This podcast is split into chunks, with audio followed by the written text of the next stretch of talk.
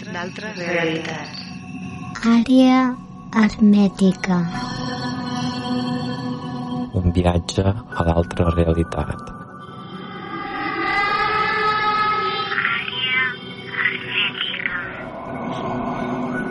Només a Ràdio Caldes.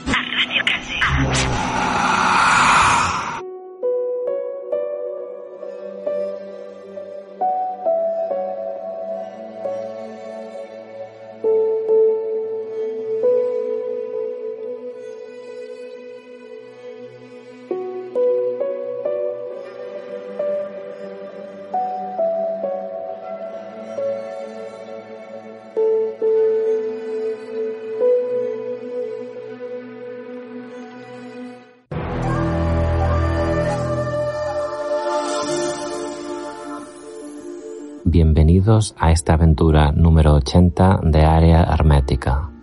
Antes de empezar la presentación, queremos ofreceros la posibilidad de hacer un programa sobre vuestros propios casos y experiencias personales. Para ello, nos podéis dejar una nota de voz, enviarnos un correo electrónico a la dirección areahermeticaradio.com o escribir un mensaje en el grupo del programa Secrets del Pirineu en Facebook. Os agradecemos vuestro interés. En el programa de hoy vuelve Pablo Benítez Aguilar. El programa de esta semana tratará de historia, desde el inicio de la humanidad hasta el nuevo orden mundial de nuestros días. Haremos referencia a la foto del misterioso huevo colgada en el grupo. Pablo nos aportará información de gran interés, como el asunto de las huellas en el Pirineo, Hablaremos de la tumba de la última sacerdotisa atlante en Bugarak y también de la misteriosa necrópolis de las tortugas de la Font Salvaje del Pirineo. Esperamos aportar respuestas a vuestras cuestiones. Gracias. Con nosotros, Pablo Benítez Aguilar. Subes al arca, navegaremos sobre el hilo de Ariadna. Edición número 80 del programa Área Hermética. Y esta semana contamos otra vez con Pablo Benítez Aguilar. Bienvenido Pablo, ¿qué tal? ¿Cómo estás? Muy bien, buenas noches. Por aquí andamos. Y hoy vamos a tocar un tema, bueno, que tiene su historia y buenos momentos, ¿no? De a veces tener tenido el tema con buenos diálogos, ¿no, Pablo? Con amistades a veces. Sí, claro. Pues bueno, el tema es el inicio de la humanidad hasta llegar a los gobiernos mundiales. Ajá. Yo para empezar, cuando tú me enfocaste por primera vez el, el tema, me hablaste de Zacarías Sitchin. ¿Qué tiene que ver en todo esto? Bueno, ten en cuenta que, que en mi búsqueda, antes de- del tatarismo, que no lo conocía, eh, ya había investigado sobre temas extraterrestres. Me gustaba mucho pues, desde a partir de un día que vi un ovni muy grande, ¿no? Córdoba. Yo tenía 15 años. Y, al venir aquí en, el- en la portada del periódico estaba el mismo ovni que estuvo el mismo día aquí, ¿no? En Cataluña, Barcelona. Y me hizo mucha gracia. Mi padre desde aquel día creyó, ¿eh? O sea, fue grande. Era un cacharro muy grande en Córdoba y una hora después estaba en Barcelona, en Madrid. Fue algo que, que nos llegó. Eh, ¿Por qué el tema de, de todo esto? no Porque eh, empecé a investigar. Yo era bastante escéptico. Aun habiendo tenido una infancia muy, sabes, muy perturbadora en estos ámbitos y, haber sentido y visto fantasmas y cosas raras, ¿no? Era un niño bastante raro, lo sigo siendo, niño y raro.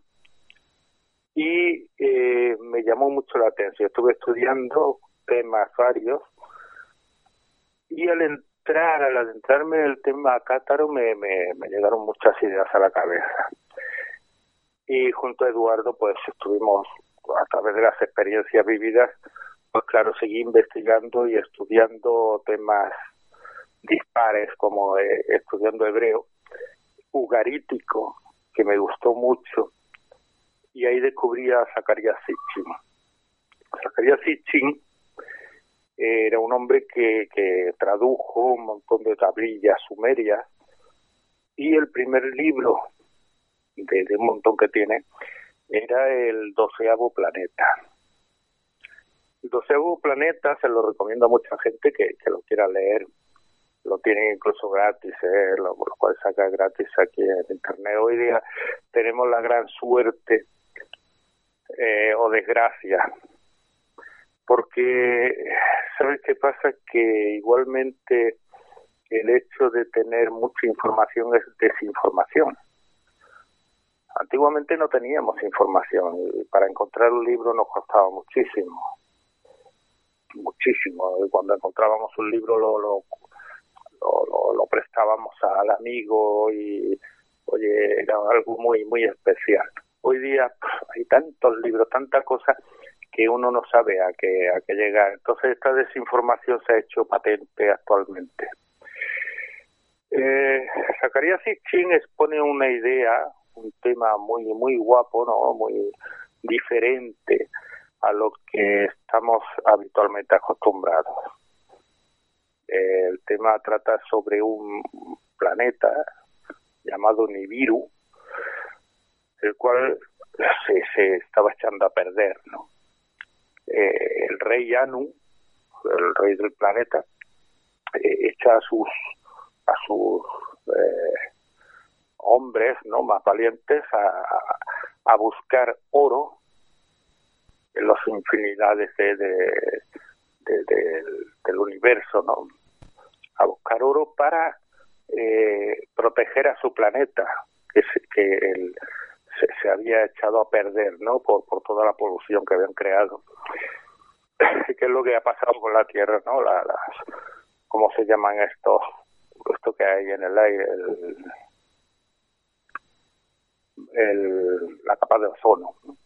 Esa capa de ozono se le había ido al carajo, ¿no? De, de, tanto tanto jaleo que, que armaron allí y decidieron investigar y, encontrar un planeta que tuviera esas eh, esas cosas, ¿no? Que, que podía proteger al suyo. Y encontraron la Tierra. La Tierra era llamada Tiamat. Y bueno, llegan a Tiamat y lo, eh, Anu tenía dos hijos, era Enki y Enlil no vamos a extendernos mucho sobre este tema, ya que hay mucho, o, sea, en Internet hoy día hay mucho. Y claro, hay, como te he dicho, mucha desinformación en cuanto a todo esto, porque de hecho Zacarías Sitchin, para escribir más libros, tuvo que inventarse muchas cosas. Aún habiendo infinidad de tablillas aún por descubrir, muchas de ellas, eh, todo de carácter sumerio, muchos que no saben traducir y hay miles, miles de tablillas por, aún por descifrar. Pues bien, el Enki y el Lil eran los dos hijos de, de este de Anu y vienen aquí al planeta Tierra. ¿Y qué ocurre? Que, que para sacar el oro que requería este eh, eh para ayudar a su planeta, pues claro, los astronautas que venían, pues, pues tenían que, meterse en las cuevas, en los sitios eh, y, ir sacando el oro, que había bastante aquí en la Tierra. Hasta que un día se rebelaron y dijeron que bueno, que, esto que es, que, no, nosotros somos astronautas, no somos aquí peones. ¿Eh? que no venimos aquí a trabajar de esta forma entonces cogieron a un ser, un homínido de la Tierra, y le inyectaron ese ADN, ¿no? Y convirtieron al ser humano. O sea, el ser humano sería una fabricación de estos extraterrestres. Aunque este ser humano se aprovechó solamente para trabajar para ellos había el Enki, que era el amigo de los humanos, que los quería. Eh, pues bueno, eh, quiso que ayudarlos, pero se tuvo que enfrentar a Enlil. Enlil no, no tenía mucho interés por los humanos. Los humanos él decía que no, no quería que supieran nada, que eran unos meros peones para, para el trabajo.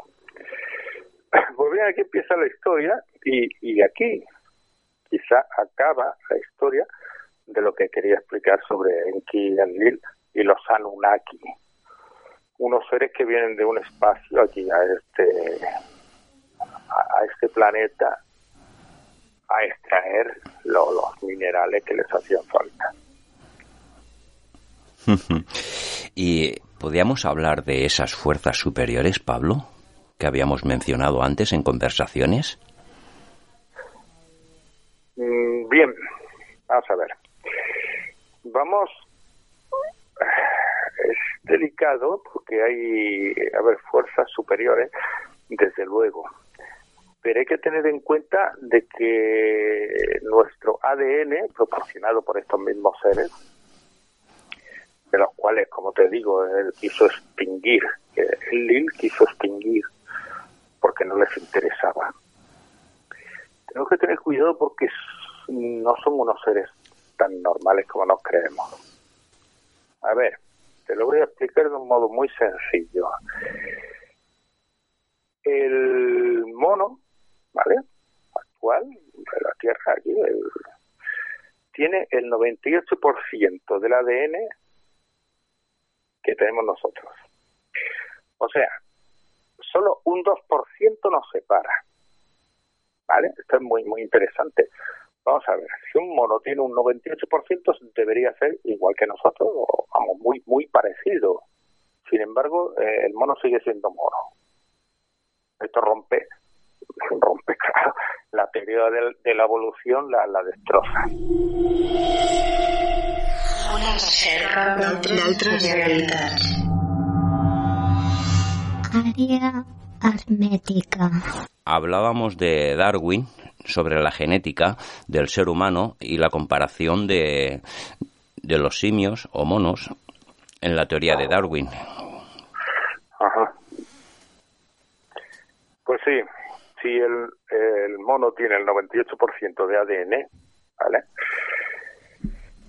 Eh, comparación con el cuerpo humano, nosotros tenemos solamente un 2% más que el mono. Esto sugiere que si nosotros con un solo 2% más que el mono podemos hacer cohetes, ¿vale? O, conducir coches o hacer otras otras cosas porque el mono no ha podido. Esto destruye la teoría de Darwin en cuanto a, al proceso no natural. Eh, esto esto no no no no entra dentro de nuestra política de enseñanza no lo que pasa es que la, la política de enseñanza también tenemos que que, que darle un poco de, de caña aquí no pero nos han hecho creer lo que ellos han querido que creamos.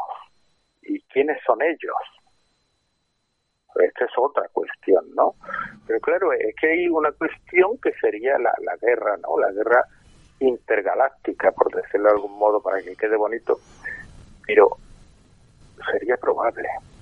¿Crees que fue una realidad esta guerra intergaláctica? Que es real. Es real. ¿Sabes por qué es real? Muy sencillo. Hay, hay mm, varias comunidades, no una ni dos comunidades, sino varias comunidades. Incluso eh, en, el, tiempo, ¿no? En los periodos de tiempo, eh, se ha ido destruyendo el mundo varias veces y creado de nuevo, ¿no? Ten en cuenta que cuando se habla de nuevo orden mundial, se quiere hacer un nuevo orden mundial, por lo tanto ya había uno. Para esto tendríamos que hacer, de hecho, tengo un planteamiento para, para un programa sobre este tema.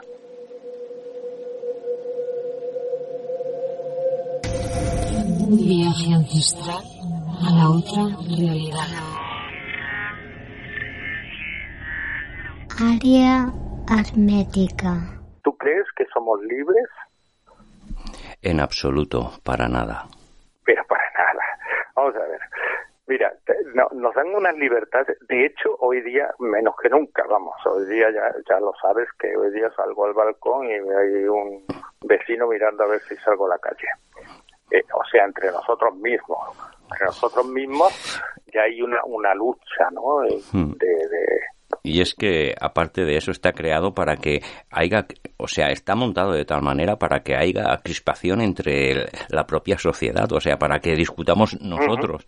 Y haya personas que solo están acostumbradas a escuchar lo que dicen los medios informativos y, bueno, salen con esa información y la intentan exponer como si fueran, como si fueran personas cultas.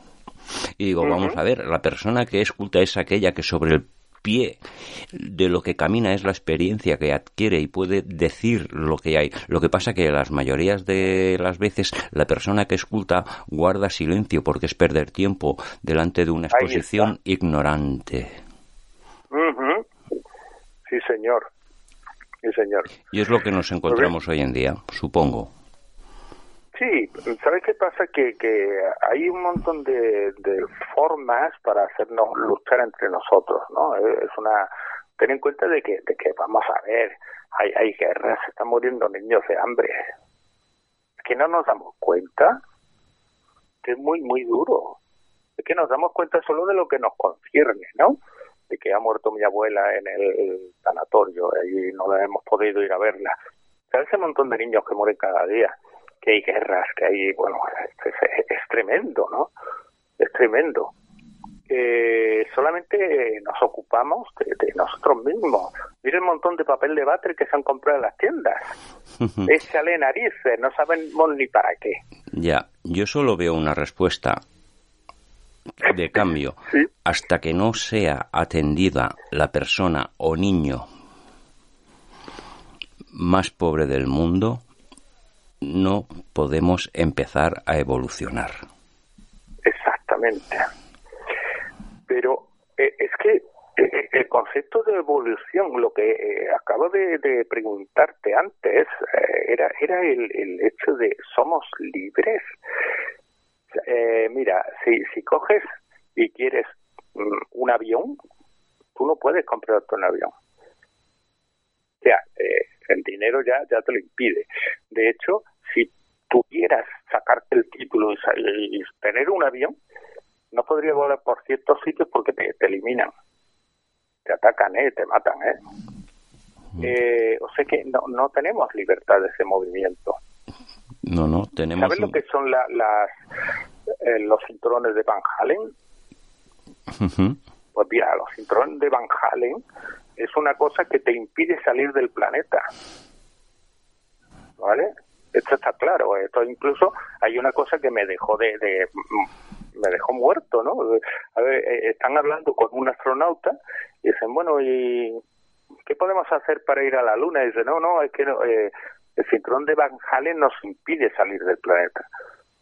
Y me dejó muerto. Digo, vamos a ver.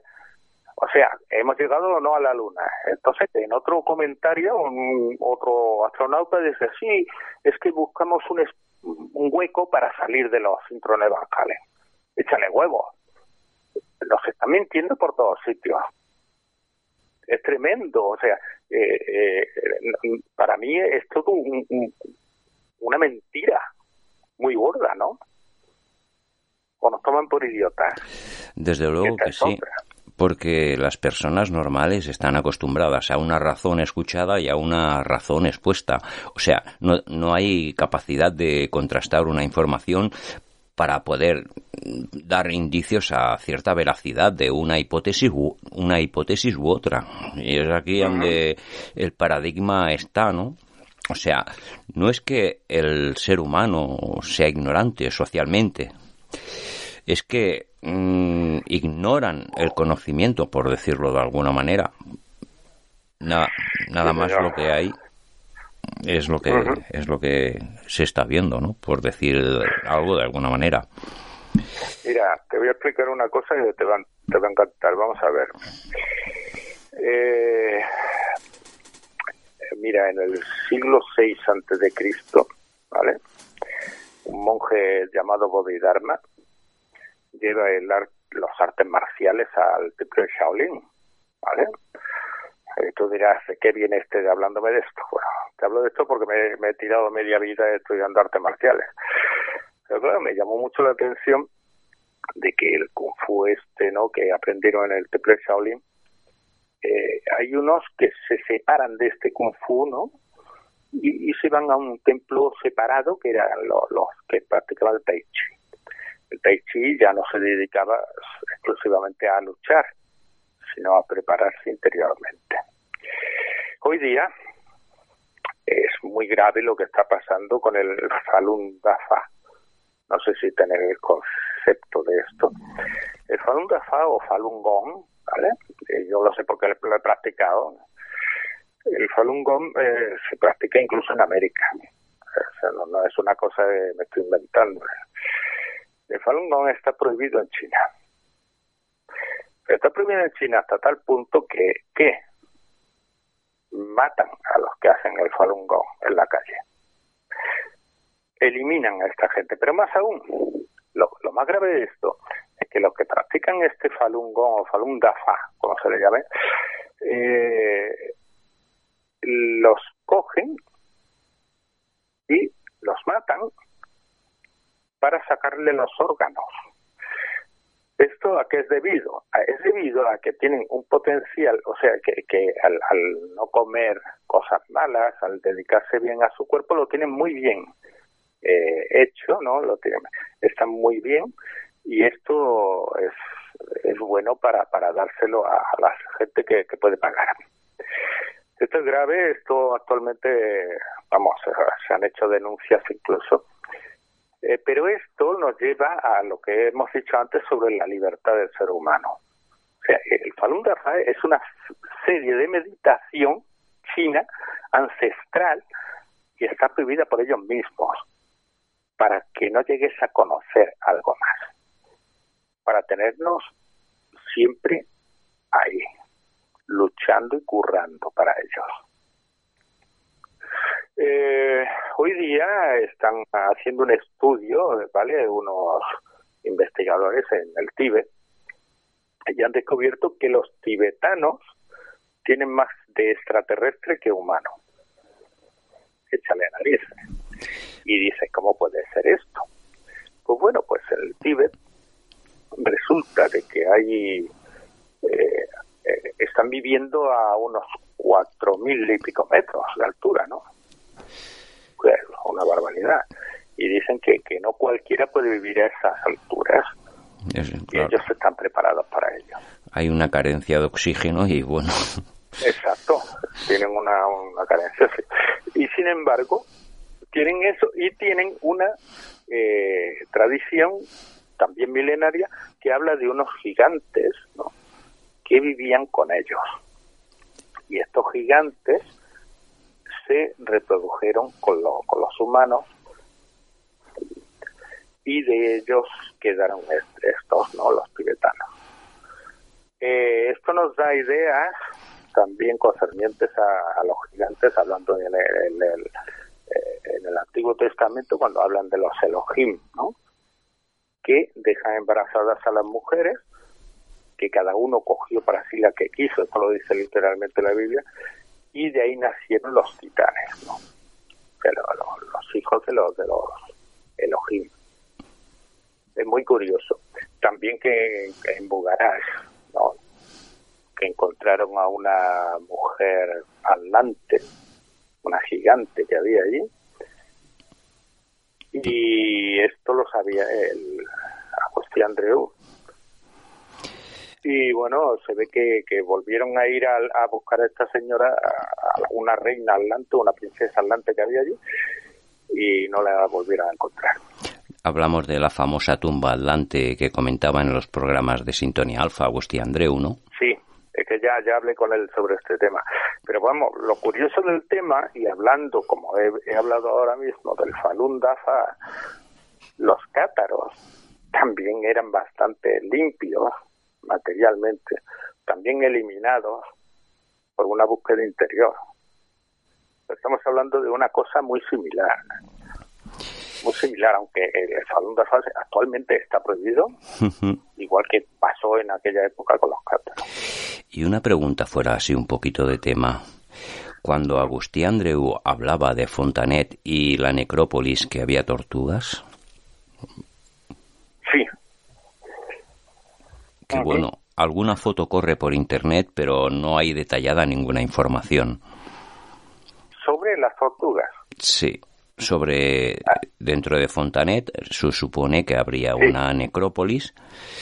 Mm, voy a tirar un poco a la hipótesis de que serían unas tumbas de origen, podrían ser Atlante. Sí, posiblemente. O de una civilización prediluviana, por decirlo de alguna manera. porque... Sin lugar a dudas, sin lugar a dudas. Yo encontré un sitio así, sí. De hecho, yo tengo cosas. Esto no lo voy a negar. O sea, lo, lo digo abiertamente sabemos de qué sí tienes. Que sí, la, más aún. El otro día enviaste un, una foto de un huevo, ¿no? De un huevo aquí al programa sí, de sí, internet, ¿no? Sí, sí, eh, la, colguemos, bueno, es un... Sí, un huevo y tú le preguntabas esto qué es, Llegó a través, llegó a nuestras manos, pero realmente no sabemos lo que era, ¿vale? hay una simbología de rombos, tres puntos, eh, muchas personas exponían su idea. La simbología real, lo que me, me llamó mucho la atención es que esa noche estuve soñando con ese huevo, ¿vale? Manda huevos. Sí, manda huevos. pero esta vez es, es, impar. Ese huevo eh, soñé esa noche con él, ¿no? Y, vas y me lo envías ahí en internet. Y digo, vaya, mm, me asombró, ¿no? Vamos a ver. Eh, hablando del principio de, de, la humanidad, como hemos hablado en Enlil y tal, hay una serpiente, ¿no? El, que es el demonio, ¿no? Como le llama en la Biblia. Bueno, lo que nos han querido dar. Y nos hablan de la de Lucifer, ¿no? La serpiente. Eh, esta serpiente, este Dios serpiente, eh, le da a Eva ¿eh? esa manzana de ese árbol prohibido por Dios. A ver, eso no. Pero que esta, esta eh, e, ella le dice, bueno, es que lo tengo prohibido por Dios. Dice, ¿por qué? Dice, pues porque él no quiere que comáis de él. Dice, porque si no os convertiréis como él, tendréis ese conocimiento que él tiene. ¿Vale? Eh, esto es muy grande porque eh, el mismo Enki que es el, el dios Anunnaki, ¿no? el bueno, el que ayuda a la humanidad, eh, sí que les da ese conocimiento y por eso es repudiado por su hermano, que no quería que los humanos tuvieran esa, ese conocimiento, ¿vale? Eh, los druidas, ¿vale? Se llamaban a sí mismos serpientes. Y uno de los de los mm, mm, ¿cómo se llama? De los tesoros druidas era el huevo de serpiente, el huevo druida. Incluso en las tradiciones irlandesas, ¿no? El, el Merlín, Mirwin, hay una, una poesía que me gusta mucho, ¿no? Que tenía por ahí la poesía, pero no la encuentro. Bueno, pero dice algo así, que ¿dónde vas, Merlín? Y él dice, voy a buscar el huevo de serpiente de mar. El huevo simbólicamente es el, principio de donde nace el universo, la progenie, ¿no? Pero claro, también tenemos que tener en cuenta eso, el, tener en cuenta también que, la serpiente teóricamente la, vemos verde, ¿no? Y hablando del grial, el verde, ¿eh? y hablando del huevo, pues tiene mucha correspondencia con todo esto. eso habría que mirarlo más. sí, sí, es interesante, Pablo, porque desde el momento que expusimos la foto, bueno, se abrió ahí un diálogo a través del grupo del programa en Secretos del Pirineo y muchas personas hicieron exposiciones. Bueno, y bueno, tú creo que ahora nos has dado unas respuestas, como mínimo una base para poder indagar, para saber lo que es y sobre todo el significado, ¿no? El valor de aquel huevo que nosotros pusimos es el valor, pues no sé, supongo que el valor histórico o algo, a lo, a lo mejor quizás la persona que lo hizo o pues le, le quiso interpretar una cierta simbología, ¿no? Hacia algo, pero bueno, en este caso nosotros como lo ignorábamos, por eso pusimos la imagen del huevo de madera, con rombos, cuatro rombos y en cada lado tres puntitos, un número especial. Ten en cuenta que los druidas tenían un huevo simbólico de serpiente, yo tengo uno, bueno, tengo varios que encontré. Otra vez digo, esto no lo he dicho nunca, pero es verdad, aquí está. Es un símbolo que tenían los druidas y eh, de ahí aprendían cosas. Eh, este huevo eh, está en todos los, los, sitios, ¿no? Por ejemplo, la kundalini, ¿no? La kundalini es la serpiente que asciende por, por, por el por los chakras, ¿no? En la India, en el eh, la, la, misma serpiente Lucifer que da ese, esa manzana o huevo, que cuidado, esto se desconoce también. Pero el huevo de serpiente es un símbolo muy muy antiguo, muy primitivo y que tiene eh, eso. El huevo de serpiente estaba rodeado de esa serpiente. Hmm. Y sobre todo para muchas civilizaciones siempre se ha usado la serpiente como la emplumada y bueno, también en, en el hinduismo tiene cierto simbolismo. Bueno, Mercurio, Mercurio tiene ese, eh, no se ve un huevo, pero hay dos serpientes Unidas a ese palo, ¿no? Y, arriba hay un, círculo, una cosa redonda que bien podía parecer esto. En fin, el huevo de serpiente es uno de los enigmas que ya había hablado Plinio el Viejo de ello. Sin embargo, los autores modernos, yo no he encontrado ningún libro en que, en que se le tenga en cuenta. De hecho, me, enfadé mucho cuando leí que, y, además todos dicen lo mismo, porque, a ver, somos así, tú lees una cosa, esta es la verdad. Pues no, hay más. Eh, bueno, pues de Plinio el Viejo dicen que, que Plinio se le fue la castaña y había descubierto un erizo de mar, un erizo de mar, y que ese posiblemente era el huevo de serpiente al que se refería. Vamos a ver, Plinio el Viejo tiene más de 300 obras sobre historia natural en su época. ¿Vale? Plinio el Viejo no era tonto. A mí que me diga que el Pepe, que se ha encontrado un, un no sé qué y que dice que es otra cosa, vale, porque es medio tonto, pero Plinio el Viejo no lo era. Eh, a ver si nos queda claro esto, a ver, que la gente no le ha quedado claro. Hmm. Eh, la interpretación de la, de la serpiente en el gnosticismo, Pablo, ¿hay algo de ello? Sí, claro, claro, es que en todos sitios está implícita la serpiente como conocimiento. De hecho, en, en Egipto, en Egipto eh, está representado en la serpiente, en, el Agni, ¿no? En la, en, la India, está representada en el, en el tercer ojo, ¿no? Los, todos los, los grandes que, que, conocían tenían esa serpiente. Como te digo, los druidas decían, yo soy una serpiente. O sea, eh, no era una cosa tan, tan tonta, ¿no? La serpiente simboliza el conocimiento, pero un conocimiento al que no estamos ni siquiera preparados. Desde luego. Un conocimiento muy especial cuando vemos el símbolo de la serpiente envoltando un cáliz, el símbolo que utilizan las farmacias, es un símbolo ancestral. Es, un símbolo templario. Es un símbolo templario. Ten en cuenta que, los templarios se quedan bueno, se los cargan, ¿no? Y entonces se quedan con otras órdenes, ¿no?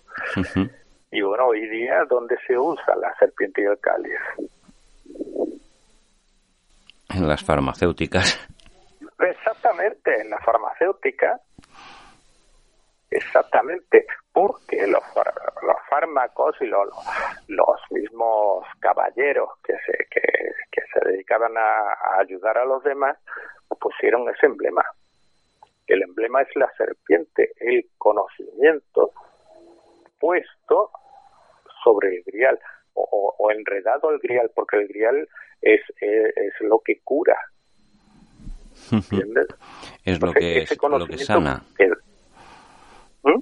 Hablamos de que es lo que sana a nivel espiritual, por, por decirlo de alguna manera. Sí, lo que pasa es que lo que sana es el grial. La serpiente es el conocimiento de, de saber sanar. Sí, sí. Eh, también se podría interpretar como el árbol del conocimiento, ya que hablabas antes de la exposición bíblica de las manzanas en el, árbol. El árbol quizás sería el portador del conocimiento, ¿no? Bueno, hemos hablado de Eva, la serpiente, el árbol del que no debes comer y donde donde saca esa esa manzana, ¿no? Que bien podría ser ese eh, huevo o ese eh, chispa de conocimiento se podía interpretar por ahí. Sería interesante. Eh, bueno, Pablo, yo, yo me he quedado un poco alucinado por lo que nos has dicho, porque, bueno, nos has dado, por lo menos creo que algunas respuestas muy claras y ya se ha abierto un abanico para las personas que sí quieren interesar sobre el tema, sobre tus explicaciones, porque la verdad que creo que el contenido merece la pena y cada persona si quiere adquirir un poco más de conocimiento, supongo que con lo que has dejado expuesto abre bastante la fuente. Como aquello que decían Agustín Andreu, eh, si quieres saber, yo te muestro el camino, el recorrido es tuyo indudablemente. ¿Sabes qué pasa? Que, que por norma general eh, siempre se tacha por loco o por tonto el que, el que dice cosas que nadie comprende. Como he dicho antes, tenemos un 2% solo del mono. Eh, quizá no hemos llegado a mucho más. Hablando de la sangre, y perdona que cambie ya el tema, aunque sigamos. ¿eh? Es interesante la sangre es que hay un, detalle muy interesante sobre la sangre y es el, el RH negativo. ¿Vale? El RH es el compuesto eh, exterior de los glóbulos rojos. Y esto lo descubrió un premio Nobel que se llamaba Carl Sager. Es muy interesante de que el, el RH negativo todavía nadie conoce por qué existe. De hecho, dicen que es de origen extraterrestre. Y una pregunta, Pablo. Eh, hay referencias de que el grupo sanguíneo de los hebreos es diferente. ¿Tienes noción de algo? Pero te voy a decir algo más, más grave, porque aquí, como he empezado a hablar sobre este tema, te voy a decir que el pueblo que tiene el 50% de su población, el 50% ¿eh? de RH negativo, y esto eh, en unos estudios de Nueva York, ¿eh? no de aquí, es el pueblo vasco. Una etnia muy, muy especial, ¿no? Los primeros pobladores del Pirineo, ¿quiénes eran? Los eusques, de hecho, eh, los humanos, los, los primeros humanos, se dice que estaban de ahí. O sea, del, estamos hablando de, de, no del pueblo vasco este en concreto de ahí, sino del Pirineo. Si hay vestigios, aún tenemos nombres desde una punta a la otra del Pirineo, tanto en Cataluña. Tenemos nombres de localidades, de ríos, de valles. Sí, sí, sí, sí. Entonces, resulta que han dicho que en todo el mundo, o sea, solo tienen eh, en, todos los pueblos, lo máximo que tienen es un 2%. de este RH negativo. Sin embargo, el País Vasco sí, el pueblo vasco, échale narices. De hecho, han descubierto últimamente que el, el, el euskera no tiene relación ninguna con ninguna lengua conocida. Esto es un, último, últimamente lo he leído, pues sí, no, no saben de dónde procede. Y dicen que, que posiblemente fueran los primeros pobladores del mundo. Algo que, vaya, bastante curioso, ¿no? En fin, lo que pasa es que, que, claro, estamos expuestos siempre a lo que nos dicen, ¿no? A lo que nos quieren decir, a, las enseñanzas que nos quieren dar y pues lo de siempre. Sobre lo que comentabas de, del origen de la lengua vasca, cuando tuvimos al invitado a Alex Martínez Torra, también nos daba ese indicio. O sea que no es la única persona que puede aportar sobre este tema, o sea que hay bastantes, ¿no? Y bueno, Alex Martínez Torra pues investiga bastante sobre todo lo del Pirineo y sus obras y todo, pues bueno, le han dado unos indicios según nos habló él en el programa y en sus eh, eh, en sus conferencias en el café de, eh, de, la ópera de la Rambla que también lo emitimos el programa y, y, y va por ahí sus exposiciones lo que estás comentando Pablo. Sí es bastante interesante ¿no? se ve un día hace ya muchos años había oído que el bereber tenía eh, parecidos ¿no? a, al vasco, al euske. Tenía varios parecidos, cosa muy curiosa, ¿no? El bereber, tío. Pero bueno, habrá que investigar más, ¿no? Bien, vamos, estamos hablando de la sangre todo el rato, ¿no? Pues vamos a hablar de la sangre en modo, eh, en modo malo. Vamos. No malo de malo nosotros, ¿no? De, de malos los malos. Interesante. Como bien sabemos, eh, en, en, en, los tiempos ¿no? que, que, han ido discurriendo siempre eh, malas noticias ¿no? de, de, niños desaparecidos y gente desaparecida, el sacamantecas y esta gente, mm. que eran pagados unos tíos para que les sacaran los órganos y ellos, bueno, estas cosas son bastante tétricas. ¿no? Mm. Vamos a ver, ¿conoces el, adreno, el adrenocromo? No es la primera vez que he escuchado. Pues bien, el, a, a, ver si me sale la palabra adrenocromo. Yo le llamo adrenocromo, por eso me leo cuando realmente se dice adenocromo. Pues bien, el adenocromo es una droga que se extrae del ser humano. ¿Vale? Y contiene estrés y adrenalina. Muy bien. Se ve que eleva la presión sanguínea y actualmente es extraída de las glándulas suprarrenales que está sobre los riñones, las arterias o la médula espinal. Una persona produce aproximadamente 10 centímetros de adenocromo y eh, se ve que adquiere poderes de percepción sobrenaturales. ¿Vale? Aquí vamos a ver, esto échale de narices, porque esto estamos hablando de gente que se dedica a beber sangre para tener poderes. Estos grupos que existen actualmente eh, se dedican a eso, a tener ese poder. ¿Qué te parece? Podría ser que ciertas desapariciones de ciertas sí. personas, adolescentes, estuvieran relacionadas con estas sociedades maléficas no, para... Sí. De hecho, mira, no solo existe, sino que se puede adquirir de forma legal en alguna página web. O sea, échale huevos. ¿Eh? No estamos hablando de una tontería. Sin embargo, un tío, ¿no? De un hombre que se llama Eduardo Hidalgo Tauning, ¿vale? Escribió un libro que se llama Adrenócromo y otros mitos sobre drogas. ¿Vale? Y este tío dice, eh, bueno, eh, da una experiencia leve, eufórica, algo psicodélica, pero es muy satisfactorio, ¿sabes?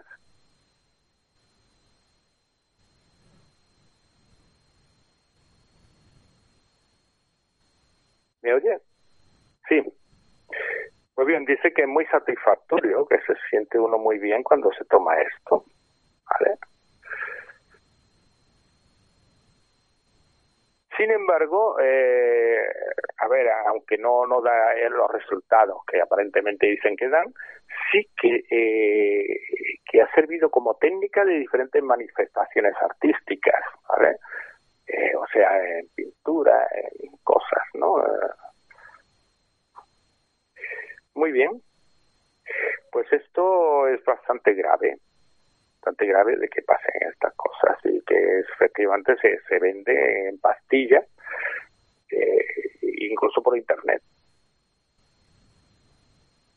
Lo que estábamos hablando, ¿te referirías a lo que tú decías de los manjares Illuminati? No. Sobre los bueno, perdón, sí. A ver, tiene que ver, tiene que ver. Pero bueno, es que eh, antes he dicho que que no solo una fuerza, no ni dos, sino más, más seres, ¿no? Tenían una forma de, de, alimentarse diferente. Esto sería una, unos seres ya, eh, ya materializados, por decirlo de algún modo, más de aquí. Unos seres que, que siguen queriendo subsistir o aguantar más años, ¿no?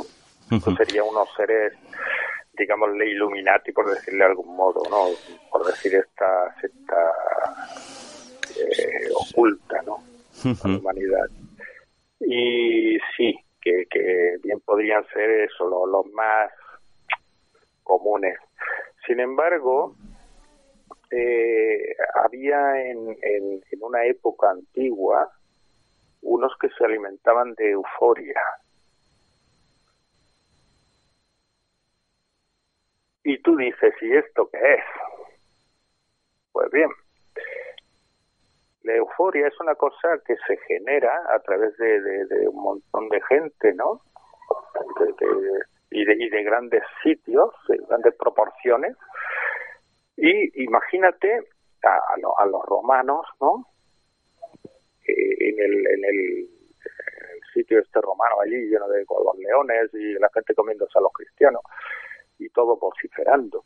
Esto sería un alimento para estos dioses, ¿no? Se alimentaban de esto, de esta euforia colectiva. Eh, esto es grave, ¿eh? parece una chorrada. Yo, yo me reí cuando lo leí una vez en un libro de, no me acuerdo quién era, era, una novela, una novela con sentido común. Y, y hablaba de esta euforia, ¿no? Pues bien, en España, por, ejemplo, los toros, la sangre corriendo de los toros, la gente vociferando. Eh, bastante grave, ¿no? Eh, también ocurre en el fútbol, ¿no? Un montón de gente chillando. Luego la, la, las, las disputas, ¿no? Entre unos y otros, porque quieren ser de uno u otro grupo digo yo, actualmente eh, está prohibido eh, juntarse mucho la gente. Eh, ¿No será un plan contra estos que comían eso? ¿Sabes qué te digo? O sea, hay unos que, que, se alimentan de eso y otros que no quieren que se alimenten de eso. Hay cosas muy raras, ¿no? Un poco de meditar y plantearse ciertos puntos de vista. De todas formas, cuando uno de los, primeros eh, que, que, me dejaron un poco atónito, ¿no? Eh, en la Biblia, los eh, el Jehová este o el Yahvé, cuando llega el Noé, ¿vale? Ya se, se instala con su arca allí, bueno, lo hemos salvado, ¿no? Noé dice, venga, dame unos cabritos aquí que coma, a ver. Y coge Noé y le da un, montón de cabritos allí de cosas, los, pone allí al fuego. Y esto, o sea, desaparece. esto, esto es inservible, se queda en ceniza todo, ¿no? Y esta ceniza, este olor, esto nauseabundo para todos nosotros, resulta que Noé, ¿vale? Cuando hace el altar y ofrece ese holocausto, ¿no? A Yahvé, eh, animales puros, Vale, se quema todo y ese olor llega a ese Dios, ¿no? A ese Dios y dice, uff, qué bien, dice, aspiró Yahvé el, suave olor y se dijo que no volvería a maldecir la tierra, échale en huevos, o sea, eh, qué, qué, guapo, ¿no? Eh, aspiró ese olor tan bello que le parecía bello. Vamos a ver. Pues sí, creo que hay una serie de gente, de grupo, de, más allá de lo que estamos acostumbrados a ver aquí, que, que, que, nos gobiernan. Sería una parte, bueno, nosotros más cerca tenemos los títeres, que serían los políticos, ¿vale? Pero esta gente estaría gestionada por alguna entidad o entidades que no son de, la Tierra, por decirlo de alguna manera, ¿no? Sí, sí, es que no, no son, no son. Y si son, mm, no están en este plano. Pero claro, otra vez repito, repito, eh, estamos, somos muy pobres, ¿eh? o sea, somos unas hormiguitas, ¿eh? Esto que nos quede claro, que no somos tan, no, no fabricamos tantos cohetes. Somos nada ya lo ves. Hay un virus, todo, alguien cerrado. Ahí no. es que esto es, es, una cosa bastante grave. Puede ser de que cada paso que hemos dado en evolución tecnológicamente es porque se ha entregado de otro lugar o de otra procedencia. Sin duda alguna. A nivel material digo, ¿eh? ¿eh? a nivel digo a nivel material digo. Eh, en el tema espiritual lo digo de diferente manera porque creo que es una evolución a nivel independiente de cada persona, ¿no? Para percibir. Pero en el globalismo este que estamos, es lo que quería decir en la exposición que, he dicho ahora mismo. Sí, sí. Eh, yo estoy convencido eh, de que sí, de que estamos gobernados no por no, no por gente de aquí, sino por gente de fuera. eh, de hecho, recomiendo a todo el mundo que, que lea un libro que, que siempre, siempre he tenido a mano y se llama Un Mundo Feliz, de Aldous Huxley. ¿vale? Aldous Huxley eh, dejó aquí bien claro y patente la, la, la, la, la esclavitud del ser humano. ¿no? Está bastante grave. Ya llegamos a los últimos minutos, dos minutos, Pablo. Si pues no hemos llegado a nada. Eh, es que. voy a leer. Dime, dime. Es que hay tanto por, por hablar. te digo. Pero en la mejor manera que podamos, ya haremos los programas bueno, tendremos más series de programas e intentaremos hacerlo porque, bueno, estamos limitados a 58 minutos, pero que la cuestión es que se podrá. No es cuestión, os preguntaréis, pero haremos. Adelante, Pablo, sobre lo que, lo que querías comentar. Dime, dime. Que digo que adelante, Pablo, sobre lo que nos querías comentar, que nos querías leer algún texto. Sí, bueno, no, no, no voy a leer nada. Mm, voy a explicar una cosa muy sencilla mm, y muy rápida. Vamos a ver, mm, yo cuando estuve estudiando hebreo, para comprender bien el hebreo me enseñaban oraciones hebreas. Y claro, me llamó mucho la atención de que había el, eh, una de las primeras oraciones que he aprendido, no me acuerdo bien, bueno, me acuerdo, pero que no, no, no la sé pronunciar bien decía Baruch Adonai Eloheinu melech haolam cerquit shanu b'mitzvotav vano halet yadayim. Vale, esto dice, gracias a Dios por darnos el placer, o, por decirlo de algún modo, de lavarnos las manos, échale huevo. ¿Qué ocurre? Que, que no solo viene de aquí el, tema de, de lavarse las manos del tema de ahora. Pero,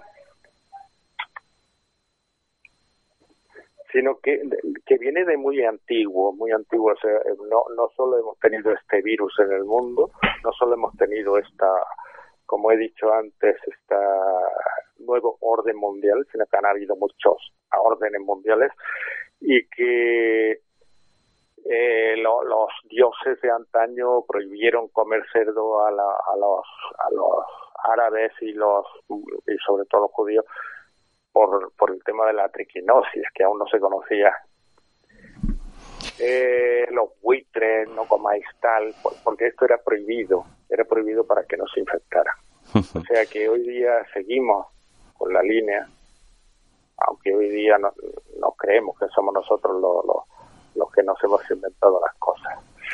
Pero siempre hemos estado gobernados y bueno, y ahí queda la cosa. Pues muy bien, Pablo. Muchísimas gracias por haber compartido esta conversación tan interesante. Hemos indagado en la historia, hemos hecho un repaso a introducciones de la Biblia, Zacarías Sitchin, la genética. Pues me mal porque no, no he acabado, no, no he hecho nada más que empezar, pero bueno. Podemos hacer una cosa. Podemos hacer una cosa. La, próxima vez no lo planeamos y planteamos dos horas, porque si la cosa da para más, no podemos dejar a la audiencia no, oye, Pues, así hay para más, ¿sí o no? claro. En toda la serie de programas que podamos hacer, intentaremos hacer lo posible. ¿De acuerdo, Pablo? Muy bien. Recibe un fuerte pues abrazo. muchas gracias del equipo de área hermética, Pablo, y próximamente montamos otra aventura de conocimiento. Un fuerte abrazo, Pablo. Gracias por haber estado en esta edición número 80 de Área Hermética. Muchísimas gracias. Y hasta aquí el programa en la edición número 80 de Área Hermética. Con Pablo Benítez Aguilar. Hasta pronto.